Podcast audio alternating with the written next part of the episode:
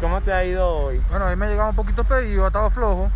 Sí, a mí también ha estado así flojo. Vamos a tener que activarnos en algo. ¿Te enteraste que el domiciliario de Marcadón y los demandos? Que sí, me enteré y, ganó, y les ganó también, ¿no? Hay que nosotros activarnos en esa misma onda del que Para que podemos sale. ganar nosotros también. Claro.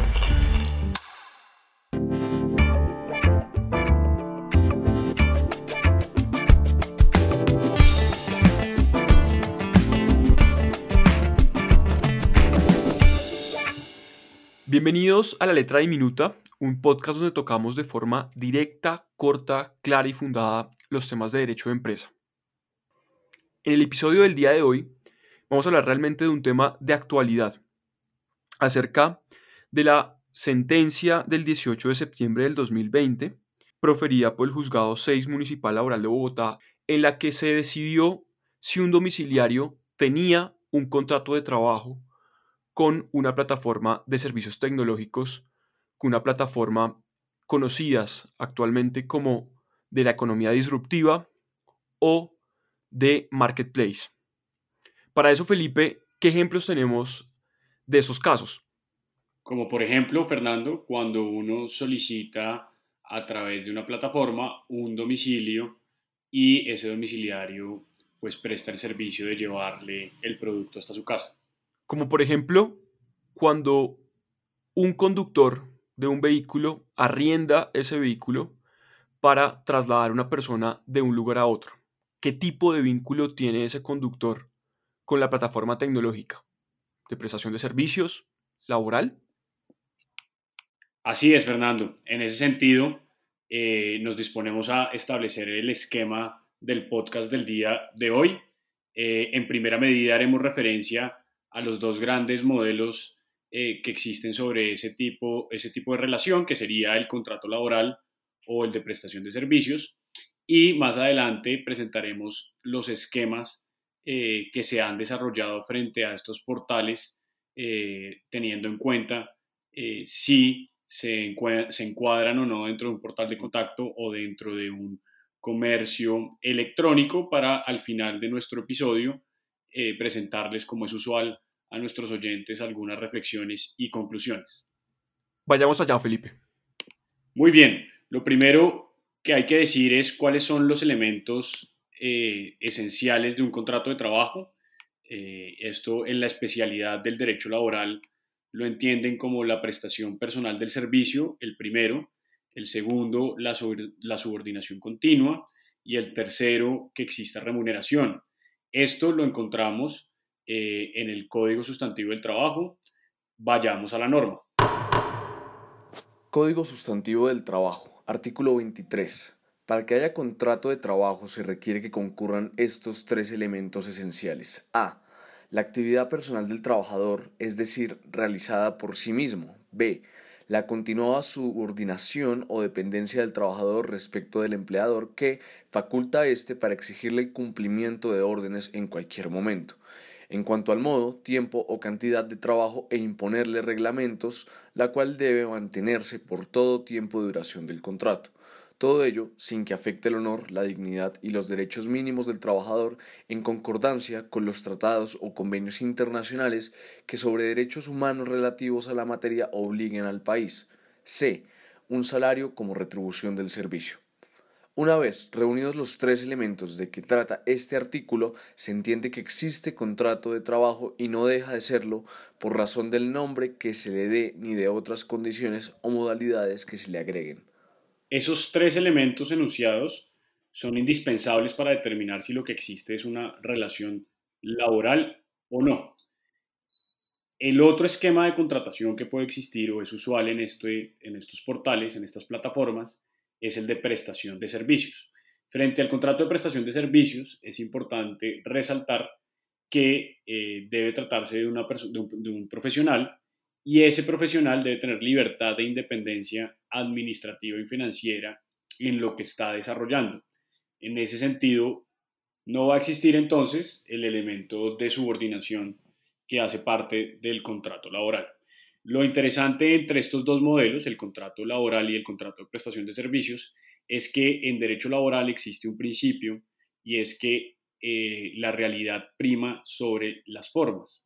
Eh, el principio de realidad sobre las formas establece que aun cuando nosotros establezcamos que eh, no es un contrato laboral, sino un contrato de prestación de servicios, si dentro de ese documento, dentro de la relación real, existen los tres elementos que hemos venido, de los que hemos venido hablando, vamos a estar frente a un contrato laboral y como consecuencia pues tendrán que reconocerse todas las prestaciones sociales que esto implica, vacaciones, primas, cesantías, etc. Planteada esa introducción, eh, vamos a pasar a nuestro siguiente punto dentro del esquema del capítulo, que es hablar acerca de los esquemas a los que podría optar o utilizar una plataforma tecnológica en este sentido. Sin embargo, Felipe, antes de, pasar a ese punto que y, agradeciéndole también esa pequeña introducción en relación con los elementos más destacados del contrato de trabajo y el contrato de prestación de servicios, quiero simplemente hacer alusión a la importancia porque eso que usted trae a colación es realmente relevante en este contexto. Primero porque, como recordarán nuestros oyentes, el pasado 18 de septiembre del 2020 se conoció una sentencia que causó bastante revuelo, que es la sentencia proferida por el Juzgado 6 Municipal Laboral de Bogotá y que referimos al principio, en relación con el contrato de trabajo que se declaró que existía entre un domiciliario y la plataforma Internet Service Latam SaaS Mercadoni. Es bien importante porque lo que dijo ese juzgado es que entre la plataforma y este domiciliario demandante existía una relación laboral un contrato de trabajo con unas implicaciones prestacionales que eso tiene, entre esas prestaciones como las cesantías y como anotaba Felipe. Ese asunto también termina siendo muy relevante porque, como todos sabrán, eh, este año y en virtud del estado de emergencia y en esta situación eh, del COVID, se profirió por parte del Gobierno Nacional el decreto 1174 del 2020, un decreto que busca en esencia que se cree un piso mínimo de protección social para personas que devengan menos del salario mínimo legal mensual vigente. Y esto sin duda pues tiene mucho de relación frente a aquellas personas que no trabajan eh, durante el tiempo que ameritaría devengar el salario mínimo legal mensual vigente y las implicaciones que desde el punto de vista legal se han dado sobre este particular. No nos compete abordar esos detalles, pero sí queremos dejar este contexto alrededor de ese tema que es bien importante. Así, pasemos entonces a ese segundo punto y es básicamente los esquemas, como decía Felipe, eh, que pueden adoptar las plataformas tecnológicas frente a sus usuarios oferentes eh, de servicios o de productos eh, en el marco de ese vínculo frente a usuarios compradores de esas plataformas. Lo primero que hay que decir, y como recordarán nuestros oyentes en el episodio pasado lo habíamos comentado, en las plataformas tecnológicas que pueden tomar la connotación de ser portales de contacto o comercios electrónicos, slash si se quiere, marketplace, existen tres grandes actores. De un lado, el administrador, propietario, titular de esa plataforma tecnológica, de esa aplicación, y de otro, los usuarios que acuden a esa plataforma. Esos usuarios pueden ser, como hemos dicho, de dos características. Unos, usuarios adquirentes, compradores, valga la redundancia, consumidores de productos, bienes y servicios. Y los otros, usuarios oferentes de esas plataformas. Ahora, no lo tomen en el sentido jurídico el concepto. Se tratan de usuarios porque son personas que se loguean, que se cuelgan a la plataforma bien para ofrecer bienes o servicios o bien para demandarlos. Ahí tenemos los, los tres grandes actores de esas plataformas. Cuando hablamos de prestación de servicios o hablamos de contrato laboral o de esquemas frente a esa tipología de negocios, a lo que nos referimos básicamente, Felipe y usted pues me, me corregirá si concuerda conmigo en este punto, es a la relación jurídica que puede tener el usuario oferente, es decir, ese domiciliario, es decir, ese arrendador de un vehículo eh, con conductor, frente a la plataforma tecnológica o frente a el usuario consumidor del bien o servicio que ofrece ese domiciliario o que ofrece ese conductor que arrienda su vehículo con conductor. En ese escenario es donde estamos con los diferentes esquemas.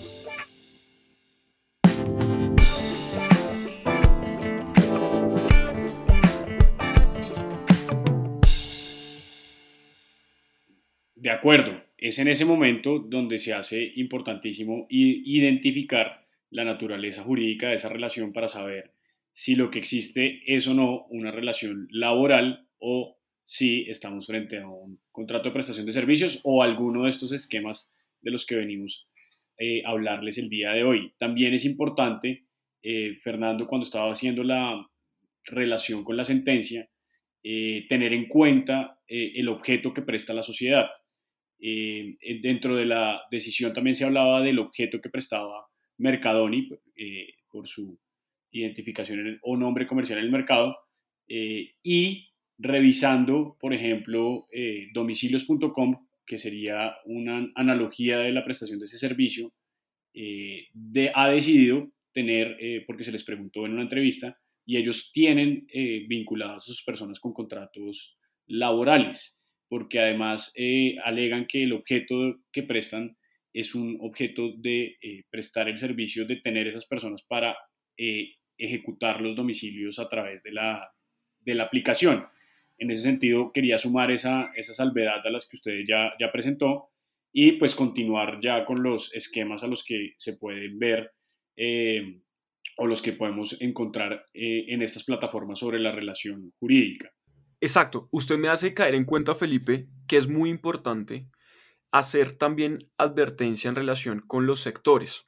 Eso que usted trae a colación es más que necesario, porque cada sector económico, cada plataforma tecnológica, de acuerdo a su objeto comercial, pues tendrá algún tipo de esquema eh, de relación jurídica diferente, tanto con la plataforma, con la aplicación, con ese marketplace o con los usuarios consumidores, valga la redundancia, de, em, de esos bienes o servicios que se encuentran en esa plataforma tecnológica. Eso, es muy importante tenerlo en cuenta. Si quiere, entonces pasemos a cuáles podrían llegar a ser esos esquemas. Así es. Em, enunciaría como el primero el contrato de mandato que ha sido implementado por algunas de estas plataformas, en donde básicamente consiste en entregar un encargo a esa persona para que lo realice. Eh, ese contrato de mandato eh, pues está regulado en nuestra legislación, es un contrato típico bilateral eh, en donde lo que uno podría demostrar es que al margen de que exista eh, esa prestación de ese mandato o ejecución de ese mandato, pues no está detrás una relación laboral, sino que lo que existe es una persona que le está diciendo a la otra, le encargo llevar esto a X punto y esa persona cumple con ese objetivo. Exacto, yo destaco de ahí, de ese contrato de mandato, que lo que hace la plataforma tecnológica y lo que hace el usuario básicamente es permitir ese contacto entre el usuario consumidor de ese bien o producto que se ofrece a través de la plataforma tecnológica y esta persona, eh, usuario oferente de la plataforma tecnológica, para que ese usuario oferente actúe en nombre y representación del usuario eh, consumidor. ¿sí? Ahora, de otro lado, también puede ser perfectamente posible que la plataforma tecnológica para ciertos actos que desarrolla ese usuario oferente domiciliario, eh, arrendador de un vehículo, en fin, puede que actúe también en nombre y representación de ese oferente frente a los consumidores finales que también se enlazan por vía de la aplicación. Entonces, ese es como el primer gran esquema que uno puede encontrar en este tipo de eh, plataformas, en este tipo de negocios. ¿Cuál sería, Felipe, el segundo gran esquema que podríamos tener?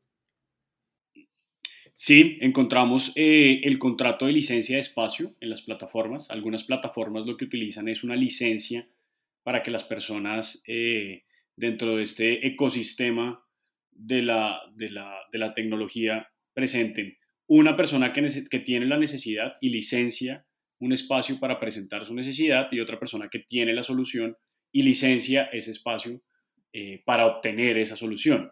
En ese sentido, estaríamos frente a eh, un contrato de licencia de plataforma tecnológica, como algunas funcionan en Colombia de esa forma, eh, y pues estaríamos también hablando de lo mismo dentro de este esquema, que es separarse de esa relación de contrato laboral. Exacto. También nuevamente, aquí lo que hay que destacar, Felipe, creo yo, es que esa licencia para que tenga la capacidad de generar un portal de contacto implica que sea cobrada por parte de la plataforma tecnológica al usuario oferente. Porque si esa licencia es cobrada directamente hacia el consumidor final, podría verse resquebrajada esa condición o calidad de portal de contacto que aparentemente quiere mostrar la plataforma tecnológica y podría derivar en una plataforma de comercio electrónico en los términos del Estatuto del Consumidor y como comentamos en nuestro episodio pasado. Entonces es importante tener en cuenta la implicación que tiene este asunto eh, desde el punto de vista eh, económico y desde el punto de vista también legal, porque intermediar esas relaciones de consumo puede llegar a tener implicaciones para la plataforma tecnológica frente a esos consumidores finales. ¿Cuál podría ser, Felipe, el tercer gran esquema? Sí, encontraríamos eh, como tercera modalidad del contrato de trabajo que hicimos referencia en la introducción del capítulo. Eh, ciertas plataformas o portales deciden de una vez eh, contratarlos laboralmente para no tener ningún, ningún inconveniente o ningún riesgo a futuro. Y el siguiente y cuarto sería, Fernando, el tema de la prestación de servicios, que también es muy usual en este tipo de plataformas en donde se contratan eh, a través de prestación de servicios porque prestan el servicio a diferentes plataformas también. Uno encuentra que los domiciliarios pueden prestar ese servicio a diferentes plataformas eh, y, adicionalmente pues eh, manejan un tema de los tres elementos que vimos al inicio, de que no haya una subordinación, de que no se tenga una disposición o disponibilidad completa en relación con las actividades que tienen que realizar con X o Y plataforma.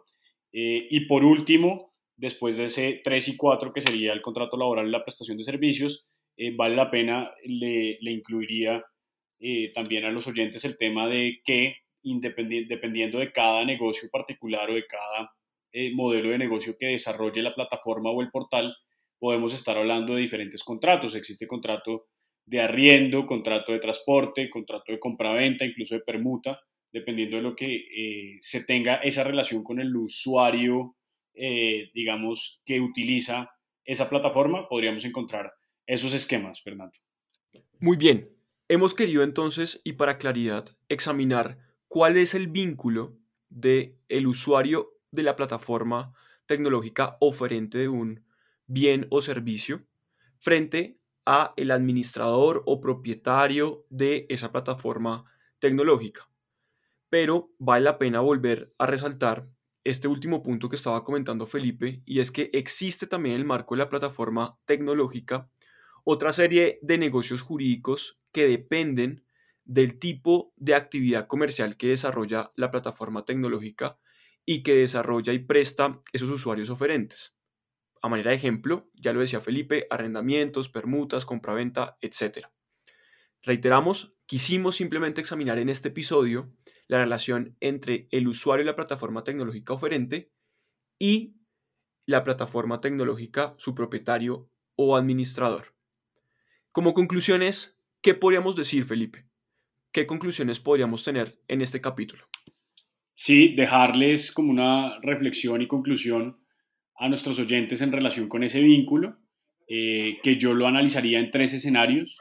El primer escenario que no eh, representa mayor discusión es el tema en el que el productor eh, es el mismo que da la, toma la decisión de vender sus, productos y servicios a través de una plataforma electrónica o un, comercio electrónico, eh, como sería el caso de la tienda Falabella Online, en donde en ese, en ese sentido pues estamos sin ninguna intermediación y no tendríamos mayor discusión. En un segundo escenario hablaríamos acerca de aquella plataforma que sirve eh, con el vínculo del ofertante, que se le, digamos, se genera una relación con el que ofrece, como en el caso de tu carro, que se cobra por publicar, eh, pero frente a la persona que ingresa a buscar esos carros para comprar, pues esa persona es libre de, eh, digamos, no hay ninguna relación frente a ella en relación con un contrato, con un vínculo, más allá de unos términos y condiciones por buscar dentro de, los, dentro de la plataforma. Y el tercero, em, que también representa bastantes eh, inquietudes o, mayor eh, preocupación, es aquellos en donde no existe ninguna intermediación de la plataforma, sino que simplemente, por ejemplo, en una red social se ponen en contacto dos personas que quieren llevar a cabo un negocio jurídico, como aquel que publica en Facebook un apartamento y otra persona está interesado en él.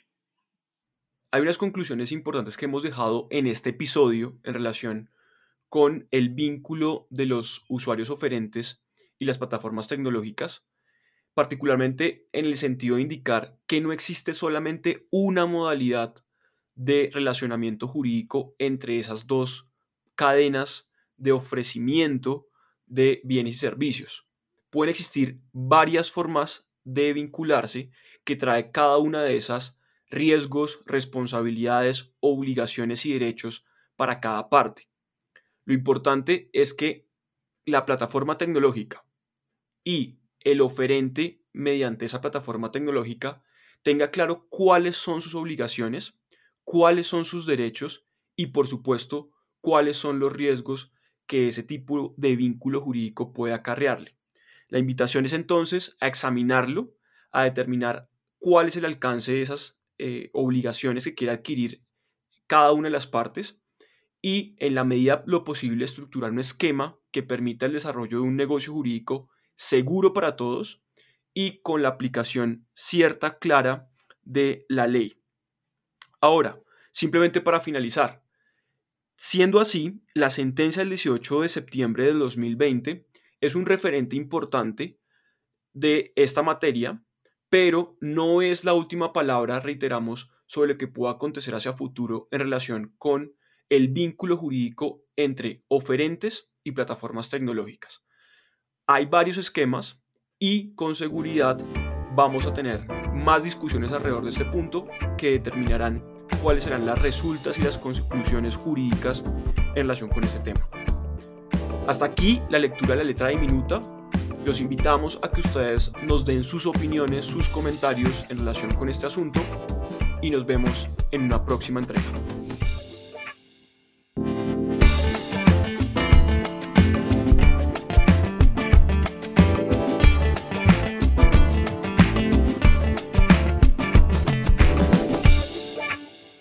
La letra de Minuta es una idea original de Fernando Pico y Felipe Abello la producción y edición de este capítulo fue realizada por Daniel Ortiz. Síganos en nuestras redes como La Letra de Minuta.